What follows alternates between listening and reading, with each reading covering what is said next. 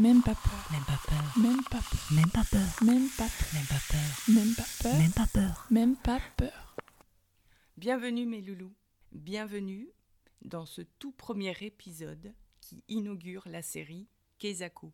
Série qui vient s'inscrire dans la continuité de ce podcast. Qu'est-ce que la série Kezako, vous allez me dire? Je vais vous répondre de suite. J'ai envie de vous dire, est-ce que vous avez déjà vu un arbre avec une seule branche? Parce que moi non. Ce podcast, c'est comme une arborescence. Il y a des ramifications, comme un arbre aurait des branches. Et cette ramification-là, elle me permet de vous proposer, via des invités, triés sur le volet, évidemment, différents outils, méthodes, pratiques, à tester par vous-même, pour vous-même, pour vous aider à vous aider sur votre chemin. Traduction, à prendre soin de vous sous toutes les coutures. De fait, je suis allée solliciter des experts dans leur domaine, qui ont eu la gentillesse de bien vouloir contribuer afin de partager avec vous ce qui se trouve être leur domaine de prédilection, pour permettre à tout un chacun d'optimiser les bénéfices de son travail personnel, ce qu'on appelle à l'heure actuelle le développement personnel, et qui pour moi est une façon de s'ouvrir des portes, de passer des caps, d'apprendre à se connaître, à se reconnaître, et que j'appelle plus volontiers la croissance personnelle. Ça, c'est juste une histoire de, de, choix de mots. Ce sont les miens. Et pour ce premier épisode, j'ai le plaisir d'accueillir une personne que j'apprécie énormément. Et vu que l'enregistrement s'est fait un peu au pied levé, un peu beaucoup d'ailleurs, lors d'une brève rencontre et de façon artisanale, disons-le franchement, je me suis dit que je me devais de vous expliquer tout ça, les conditions d'enregistrement et, et, tout ce qui s'est passé à ce moment-là. Et puis finalement, non, en fait, je vais m'arrêter là. Et peut-être, peut-être bien que vous aussi, vous vous direz, l'artisanal, ça a du bon. Je vous laisse le découvrir par vous-même. Bonjour Eliane. Bonjour Yasmina. C'est un plaisir de te rencontrer. Oui, Plaisir partagé. J'apprécie, merci. Ça m'aurait froissé que tu dises le contraire en vrai. Aujourd'hui, j'ai le plaisir d'avoir avec moi une amie, une collègue et quelqu'un pour qui j'ai beaucoup d'admiration. Eliane, tu veux prendre quelques secondes pour te présenter à nos auditeurs? Alors, je m'appelle Eliane Fradetal-Lafont, je suis sophrologue hypnopraticienne, sophrologue depuis 15 ans, euh, hypnopraticienne depuis 5 ans. Et voilà, j'interviens dans des cures thermales, j'interviens dans une association qui s'occupe de personnes en fin de vie, au cabinet, puis, euh, et puis je fais de la formation et quelques stages à droite à gauche. Ouais. Est-ce que tu pourrais me définir, pour moi et pour les personnes qui vont avoir le loisir d'écouter cet épisode sur la sophrologie, c'est quoi la sophro? Alors la sophro, c'est très protocolaire, c'est une méthode, c'est un ensemble de techniques. Mmh. Sophrologie, ça veut dire étude de la conscience en harmonie. D'accord, et est-ce que et... ça harmonise la conscience ou pas? Oui, madame.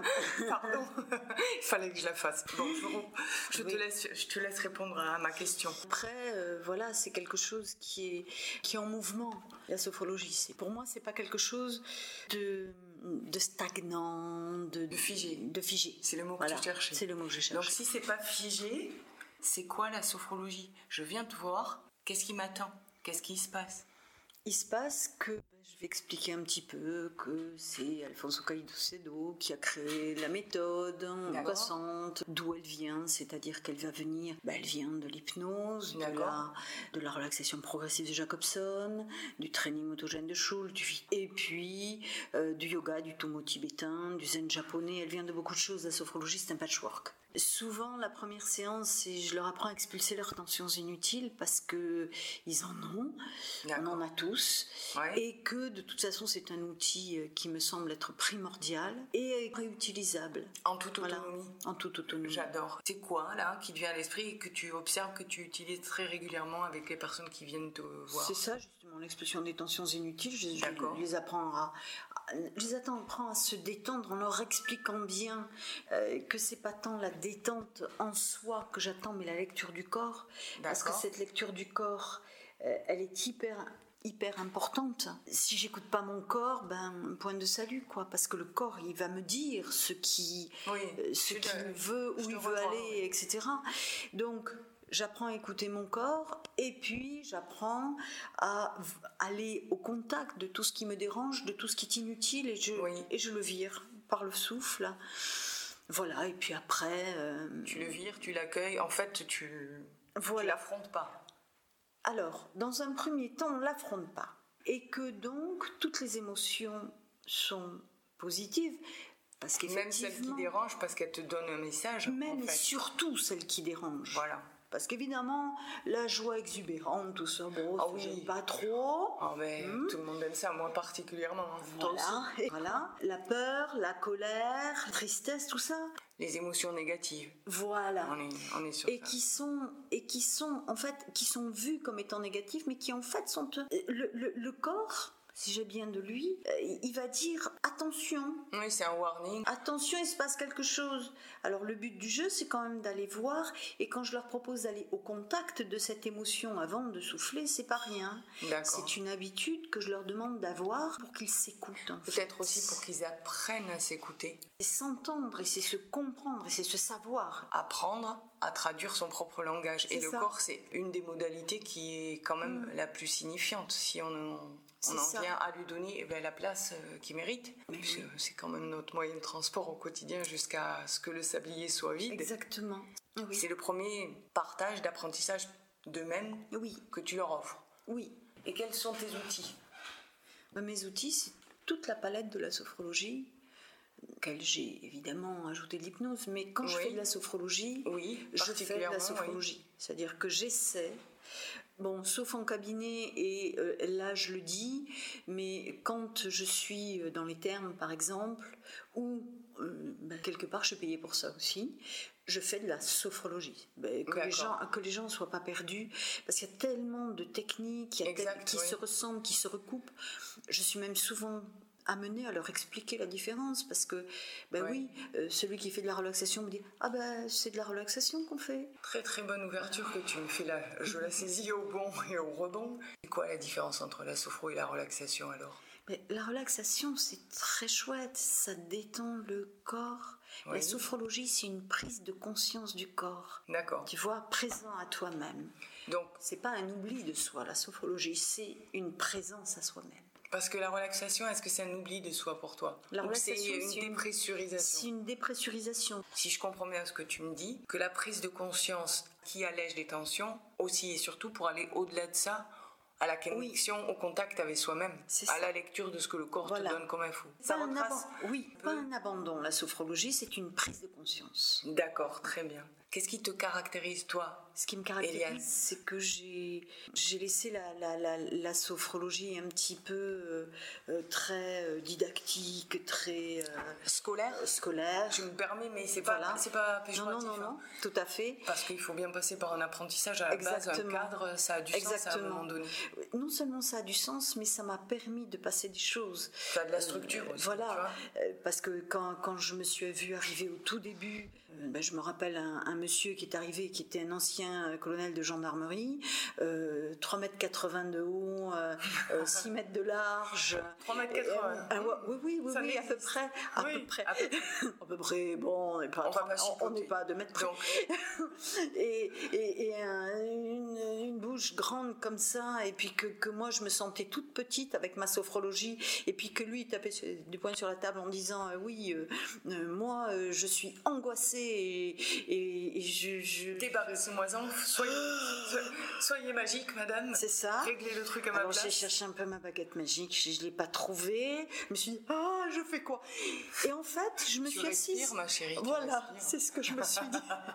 je me suis dit, tu respires, tu t'assois et tu as une technique et tu l'utilises et eh bien ça, tu peux pas savoir le nombre de fois où, et même encore, hein, quand je suis dépassée par les événements, parce que des gens, parfois, professionnellement ou professionnellement ou personnellement, mais professionnellement, des fois, les gens t'amènent des histoires qui, oh, ça te scotche, quoi. Oui, humainement parlant, oui. Humainement parlant. Et je me dis, bon, on va revenir aux fondamentaux, on va, tu as une technique, tu appliques la technique et après on voit. Donc dans ce cas-là, le cadre, même scolaire, te permet de revenir à quelque chose qui est des rails qui vont être euh, efficients et utiles. Des rails qui sont utiles parfois. Est-ce que tu sors de ce cadre Ah oui, complètement. Et donc en ça, comment tu partagerais aux auditeurs ce qui te représente à toi, Eliane, dans ta pratique de sophrologue? C'est mon, mon, écoute de l'autre, en fait, et de savoir ce qu'il a savoir, d'essayer de lire entre les lignes hein, ce qui se passe pour lui et de mettre la sophrologie un petit peu comme de la haute couture à ça. Est-ce que tu ne ferais pas du sur-mesure par hasard? Voilà. Parce que lire entre les lignes, Mm. il y a un risque d'interpréter. Sophrologie, elle peut pas vraiment desservir puisque je vais leur donner des outils de toute façon. Mais après, si tu veux, en fait, c'est l'hypnose qui m'a appris ça, hein, euh, d'être euh, avec les gens un peu d'inconscient inconscient et d'essayer de les, de les lire. hein. Mais après, ce que j'ai ressenti ou ce que j'ai lu entre les lignes, bien sûr, je m'en assure. Si Oui. l'accompagnement doit perdurer, as des durer, points de validation. Bien sûr, je m'assure que je me suis pas trompée. Et si je me suis trompée, je me remets sur les rails. D'accord. Et comment tu, te, tu peux faire cette, on va dire, rectification, parce que professionnellement, c'est aussi ton job, d'être dans Oui. tes rails, pour Oui. pouvoir guider l'autre, on va dire, Oui. dans ses propres rails. Oui, C'est ça? Exactement. Comment tu auto-vérifies que tu restes dans un cadre sain? Qu'est-ce que tu utilises comme outil, comme astuce, comme technique pour rester euh, aligné, pour pouvoir les- accompagner l'autre? Et C'est les, les fondamentaux de la sophrologie. Donc, En ça fait. te permet de revenir à Oui. je suis dans euh, Ben, un cadre ajusté à la personne. Je voilà, c'est l'adaptation, c'est la réalité objective, c'est toutes ces, ces, euh, ces choses qui sont de base, hein, qui font partie de la déontologie hein, de la sophro, Mhm. qui font que, évidemment, je reste à ma place. Et que si, éventuellement, moi, j'ai des... Hum, tu me dis ça, toi, mais hum, à tous les coups, ben, bien sûr que je valide derrière. Mhm. Je valide derrière parce que moi, mon boulot, moi, je suis pas psychologue. Mon Oui. boulot, c'est pas ça. Euh, mon boulot, c'est d'accompagner les gens, de leur donner des outils pour aller mieux. Voilà. Pour gérer euh, euh, les aléas de la vie. Voilà. Un moment, euh, j'ai accompagné une jeune avocate qui, qui quand elle quand elle sortait de son cadre, par exemple, elle allait être avocate pour quelqu'un pour des affaires familiales, et ben, elle, elle perdait un petit peu Ses moyens. euh, ses moyens C'est repères aussi. ses repères, elle avait mal au ventre, etc. Et ben euh, voilà, on a accompagné ça. On n'a pas été chercher pourquoi. On a été chercher comment elle se sentait. D'accord. Voilà. Et donc, en fait, elle a, elle a identifié qu'elle avait mal au ventre, que de toute façon, toutes les analyses possibles et imaginables, ça n'avait rien donné, que même sa gastro l'avait envoyée vers moi, et que et qu'il fallait que ça cesse, parce que c'était pas possible, elle ne pouvait pas continuer comme ça. Donc, on a fait des exercices, on a fait euh, de la euh, relaxation dynamique, on a fait euh, de la visualisation, on a fait de la respiration, on a fait des choses Donc comme en ça. fait, tu as un sacré panel d'outils à ta disposition Voilà, que tu mets en pratique lors des séances. Voilà. D'accord? Voilà, Et ça permet aux personnes de se l'approprier? de s'entraîner. Oui. Ça permet aux personnes de s'entraîner en ta présence, Oui. de pouvoir le pratiquer en autonomie. C'est ça. Par exemple, cette personne, euh, quand elle aurait eu un petit doute, clac, elle avait un gris-gris dans sa poche, imaginons. Oui. Mais elle garde son gris-gris. Simplement, elle peut ajouter des choses. Moi, je lui donne plusieurs outils et elle peut ajouter des, des, des- des choses qui, qui vont l'aider, entre autres. sceller. Voilà. Qu'est-ce qui te représente dans ta pratique? Qu'est-ce qui fait que les gens, euh, quand ils te font des retours, les personnes que tu as accompagnées, qu'est-ce qu'ils relèvent Qu'est-ce qu'ils te font comme feedback? Bah, Qu'est-ce qu'ils te disent de ce qu'ils ont perçu de la sophrologie qui peut leur devenir un outil qui va être et fonctionnel et adapté quasiment en mode sur mesure à, à eux? Eh ben, écoute, ce que j'entends, ce qu'ils me disent, c'est la voix qui, Oui. qui apparemment les accompagne correctement, et, euh, et l'empathie et l'écoute. D'accord, ok. Voilà. Je crois que C'est important, hein. Ah oui, mais je crois que c'est fondamental. Après, c'est qui je suis. C'est en ça que je te demandais qu'est-ce qui te représente. c'est fondamental. Je crois que si tu sais pas écouter les gens, bah tu vas vendre des gâteaux ou tu fais autre chose, quoi. Voilà. D'ailleurs, ça fait partie de notre formation, l'écoute. Euh, j'ai fait une formation euh, d'écoute euh, Bienveillante bienveillante, Ouais. comme euh, Rogers, etc. quoi. Oui, je vois de quoi tu Voilà. parles. Oui. Et si tu avais une petite anecdote à nous partager là, là dans l'instant, ce qui te traverse, qu'est-ce qui te traverse? Il me traverse que quand on veut faire un grand bond en avant, Ou un petit, parce qu'un un- bon, grand ou petit, ça Oui. reste un bon, mais même si on veut faire un pas, un pas. Clairement, des fois, ouais. et que c'est difficile, eh ben, il faut prendre, Parfois. il faut en faire un en arrière. Et Un pas en arrière, tu veux dire euh, reculer? Ouais. Et oui, mais ça, c'est pas moi qui le dis, hein. ça, c'est Luc Audouin qui le dit. C'est un, Oui. un grand monsieur hum, de Enchanté. Luc Audouin, grand monsieur, Voilà. auteur. Oui, auteur Oui. de plusieurs bouquins, euh, formateur, médecin initialement, qui a rencontré la sophrologie et qui, euh, qui, a, qui a voulu a la, exploré tout la ça. partager, qui l'a exploré. Et lui, il fait ça voilà, dans les entreprises. Et, et évidemment, il fait des formations. C'est comme ça que j'ai pu, de façon euh, mais merveilleuse, croiser, croiser son chemin. Et en quoi Luc Audouin t'inspire une, une anecdote? C'est laquelle oui, d'ailleurs? parce On que c'est lui. C'est lui qui dit ça. C'est lui qui dit si on veut faire un bond en avant, il faut prendre euh, du recul parce que euh, pour prendre de l'élan, il faut faire un pas en arrière au moins. Sinon, on fait qu'un saut de puce. Reculer pour prendre de l'élan permet de faire le saut. Exactement. C'est formidable. Et oui. Et la sophrologie, ça permet ça. là, Mais oui. on se voit, ça a l'air, euh, Ouais. ça a l'air euh, facile et évident, mais en soi, Ouais. parfois reculer. euh, Ça a une peut être, connotation euh, négative. Oui, ça peut être mal vécu. C'est pour ça qu'il Qu'importe la personne ou le parcours. Tu as une, une forme de sensation de, de régression ou une connotation dans le terme parce que Hmm. tout un chacun, on peut se dire Attends, mais non, reculer, ça ça me dit pas de reculer. J'ai pas envie. Là, j'aimerais avancer et j'y arrive pas. Donc, je veux sauter, mais je veux pas reculer pour Hum, sauter. hum. Et pourtant, Alors qu'en soi, ça si fait on partie pas- de la dynamique Exactement. du saut. oui, si on ne prend pas d'élan, on ne peut pas sauter. Et si on prend un petit pas de recul, juste quelques secondes, toi et moi, et que je te dis, est-ce que tu aurais une astuce, la première qui te traverse là, à l'inspiration? Vas-y au feeling. c'est de mettre la sophro dans leur vie et, et de pas hésiter à, à couper les séances. Alors moi je m'amuse beaucoup en leur disant que je vends des, des, des ciseaux très chers à couper les séances de sophrologie. Et c'est-à-dire toujours marrer. Mais mm, c'est- c'est-à-dire que d'aucuns te diront que la sophrologie ça s'entraîne, ce qui est vrai. Oui. Sauf que quand tu sors de chez le sophrologue, même si tu as l'enregistrement, ouais, c'est pas pareil, ils vont pas le faire pareil. Alors que moi, systématiquement, je leur coupe leur séance. C'est-à-dire que Qu'est-ce voilà. que tu veux dire par couper Couper la séance, clair pour moi, c'est-à-dire que, c'est-à-dire que si tu veux Tu comme- voilà, la, la séance est, est- est D'où le ciseau protocolisée, magique, pardon. d'où le ciseau magique. Très bien. Donc la respiration, je leur explique cette respiration sur le plan physiologique et de quelle façon elle peut les aider et, et comment la mettre dans leur vie et peut-être leur donner quelques outils. hein. Et comme je leur dis toujours, hein, je vous donne mes outils, trouvez les vôtres. hein.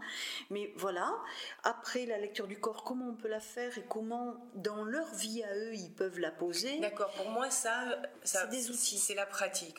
Ma demande, Oui.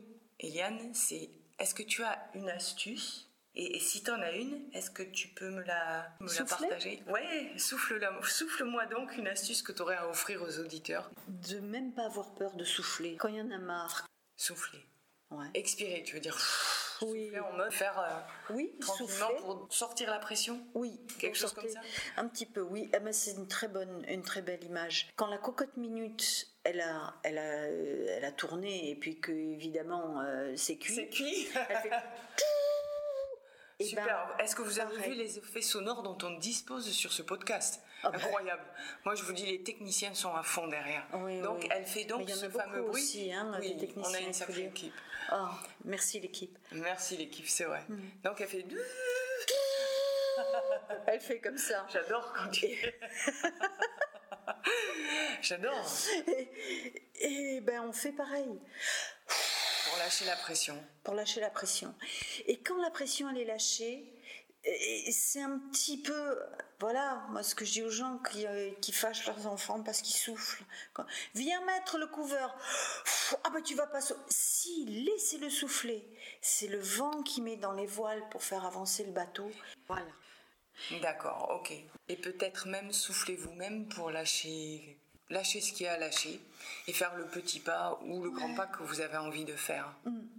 Et c'est peut-être sur ce mot qu'on va finaliser et Oui. boucler cet épisode avec, je suis sûre, le plaisir de se retrouver tantôt. Mm-hmm. Plein de bonnes choses aux gens que tu accompagnes. Je te remercie d'être venu, sincèrement. Merci à toi. Et sur ce, mes loulous, je vous remercie d'avoir passé cet instant avec nous et je vous invite à vous abonner si ce n'est pas déjà fait et je vous retrouve avec grand plaisir dans le prochain épisode du podcast Même pas peur.